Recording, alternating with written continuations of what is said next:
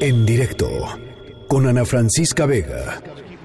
Is there any doubt that Michael will come back next season? Questions about the future of Phil Jackson. Will this be his last How will the Bulls ownership deal with their aging process stars? of becoming something transcendent, you can see it evaporating.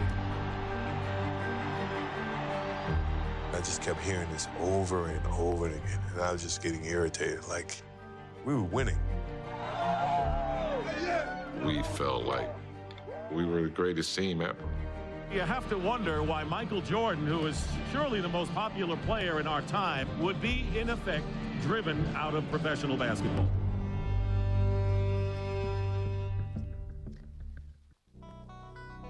Bueno, pues, eh, wow, si ustedes no han visto eh, esta nueve- nueva serie documental The Last Dance de Michael Jordan en Netflix, tienen que hacerlo. ¿A poco no? Kike Garay, comentarista deportivo, ¿cómo estás? Me da muchísimo gusto saludarte.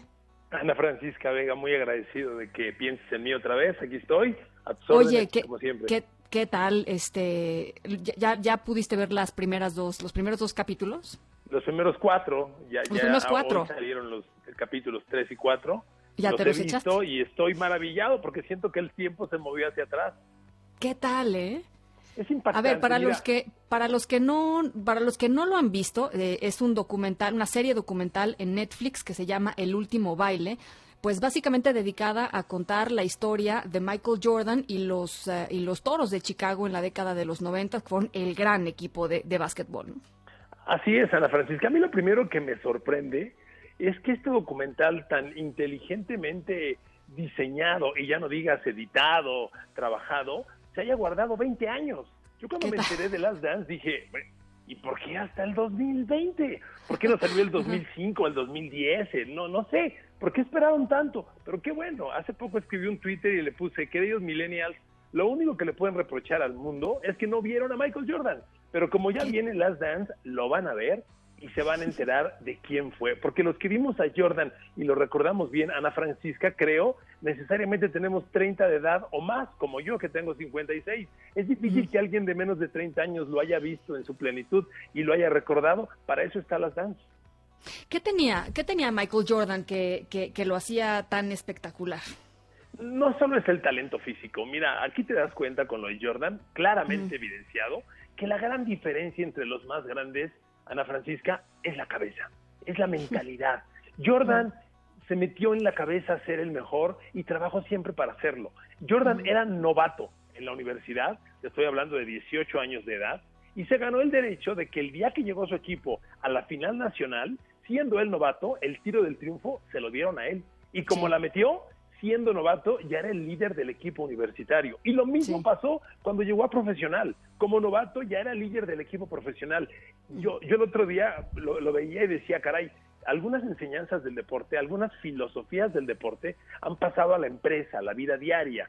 Eh, El, el- aquel documental, aquella forma de vida de, de Vince Lombardi, de los Green Bay Packers, de lo importante no es ganar, es lo único, el segundo esfuerzo, son videos que se han llevado a la iniciativa privada, a las empresas. Yo creo que Last Dance también, porque nos refleja lo que es el verdadero líder. Jordan Sí. pidió la pelota, ganó el partido, demostró cómo se hizo y luego hizo valer su liderazgo. Se ganó el liderazgo a pulso y creo que es el líder perfecto. Y además era un, un tipo, o sea, humanamente era un muy buen, una muy buena persona, ¿no? O sea, era un, era un tipo dedicado, un tipo este que no lo perseguía necesariamente el escándalo, eh, como muy, muy concentrado en lo que él quería. eh, y eso también con estas grandes, grandes estrellas de, de- del deporte es complicado de pronto. Seguramente, porque mira, también te das cuenta aquí que la base de, de cualquier ser humano es la familia. Y cuando Mm. habla su, su mamá, pues te das cuenta que había una buena familia. Ellos son de cuna humilde y la mamá, como se expresa y lo que platica, pues habla de un chico y de una familia con carencias. Y cuando Jordan llega a los Bulls, lo primero que relata es que un día, en sus primeros días con los Bulls, el equipo era tremendamente perdedor, tocó a la Sí. puerta de un cuarto de hotel de sus compañeros, no le abrían y cuando le abrieron, entró y vio alcohol, droga, Drogas. mujeres, y en lugar de decir, me dejan quedarme, dijo, me voy porque me van a Sí. involucrar en esto. Siendo Sí. novato, te das cuenta Sí. que la educación que traía desde casa lo hizo tomar esas decisiones correctas. Ahora, él era el líder, pero están también este, un- una cantidad de talentos en esos Chicago Bulls de los 90 impactantes. Scottie Pippen me parece, bueno, fenomenal. Scottie merecería también un documental, ¿no? Yo, yo creo que sí, pero ¿sabes qué, Ana Francisca? Yo creo que Scottie Pippen es el perfecto Robin. Es el perfecto Robin.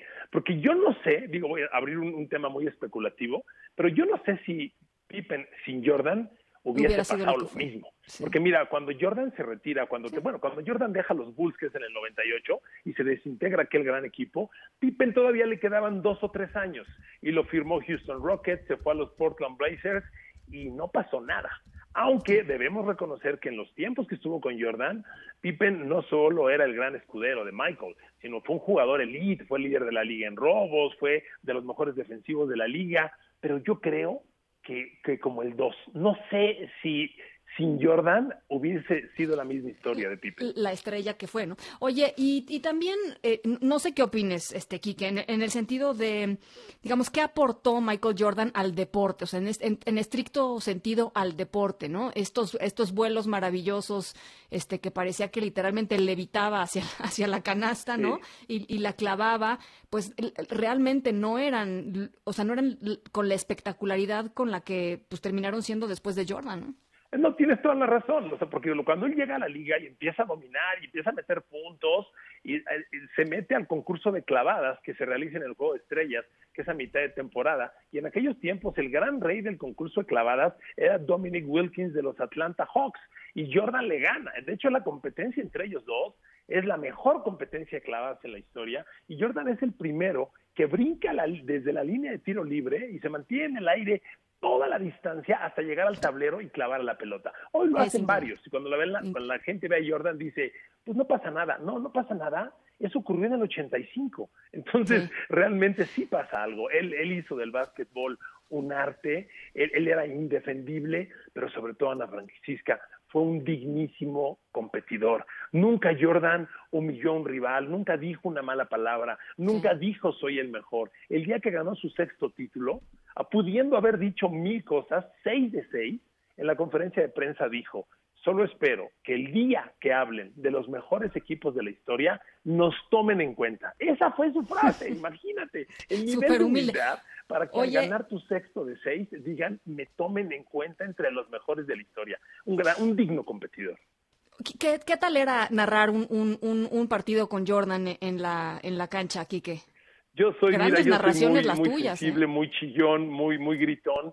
Y ahorita que me estás entrevistando, tengo, tengo los pelos de punta, te lo juro. Es, es emocionantísimo, porque veo esto y, y me remite a aquellos tiempos. Mira, Claro. Pepe Espinosa, que en paz descanse, y tu servidor, porque los tengo contados, narramos 36 partidos de Michael Jordan en Wow. la duela, en la arena, porque Wow. narramos cuatro de sus finales, nos damos todo el Dream Team de Barcelona 92 y los Juegos de Estrellas donde él estuvo. Y no tenía comparación, Ana Francisca, no tenía comparación. Yo recuerdo cuando íbamos caminando dentro de la arena, las arenas, digamos que abajo de, los, de las butacas, eh, para- paralelo a la cancha, pues, están las oficinas, los vestidores, la sala de prensa. Y cuando íbamos caminando por ahí y escuchabas todo mundo un lado, todo mundo un lado, luego, luego te pegabas a la pared, no son pasillos muy anchos, y ahí venía Jordan. Y las Y fotos, las los- fotos, eso, eso me, me mueve la cabeza y, y me emociona, son grandes tiempos. Y ese, y ese Super Dream Team, ¿no? De, de, de Barcelona, que qué cosa, ¿no?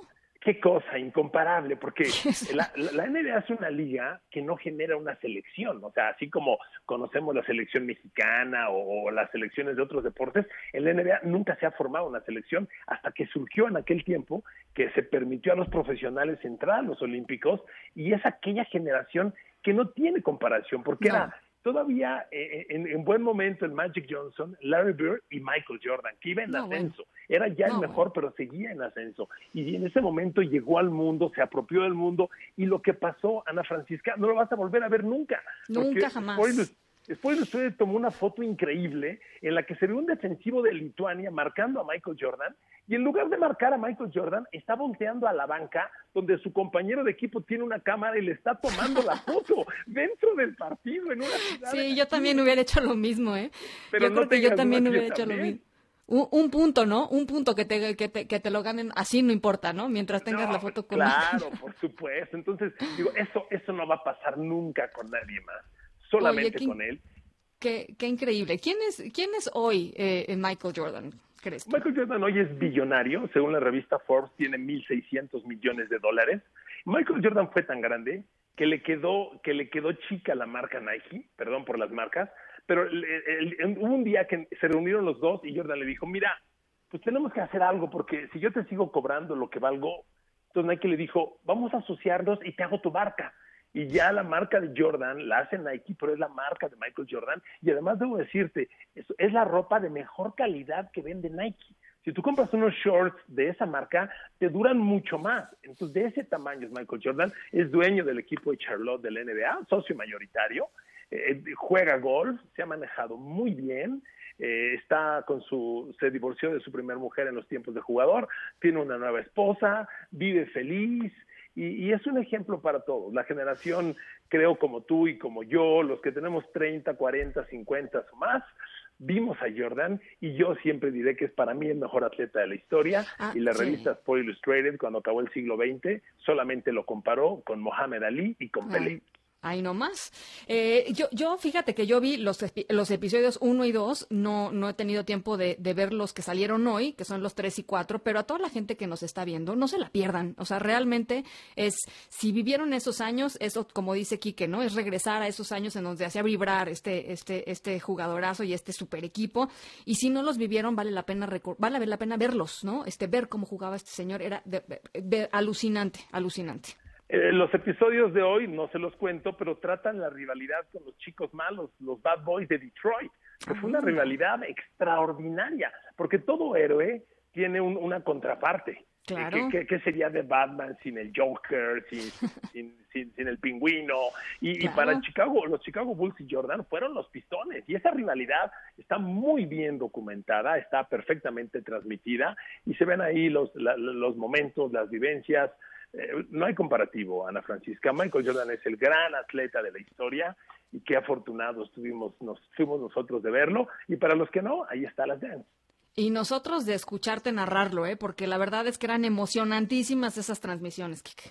Increíbles. Ay, Ana Francisca, gracias. Me, me llenas el leo con ese comentario. No, no, yo, es la verdad. yo solo recuerdo que, que eso ocurrió gracias a, a mi querido compañero Pepe Espinosa. Yo siempre digo, tuve la fortuna de formar parte del equipo de José Ramón de aquellos tiempos, se lo agradezco mucho, le tengo mucha admiración, pero yo era de Pepe, o sea, mi equipo era Pepe. Yo crecí con Pepe, de Pepe Espinosa, Dios lo tiene en un lugar importantísimo y esos tiempos son para mí maravillosos. Además, ¿sabes qué pasaba, Ana Francisca? ¿Qué pasó? Eran los tiempos justamente previos al Internet, a las redes sociales. Entonces, todavía tenías que verlo por la tele. Si hoy Jordan existiera, habría, siempre pongo el mismo ejemplo. Si tú quieres ver hoy, no sé, a Messi, que es el gran genio del momento, pues lo tiene una televisora de cable o la otra, o una cadena abierta, o la otra, o en Internet, o el Barça TV. Hay mil opciones.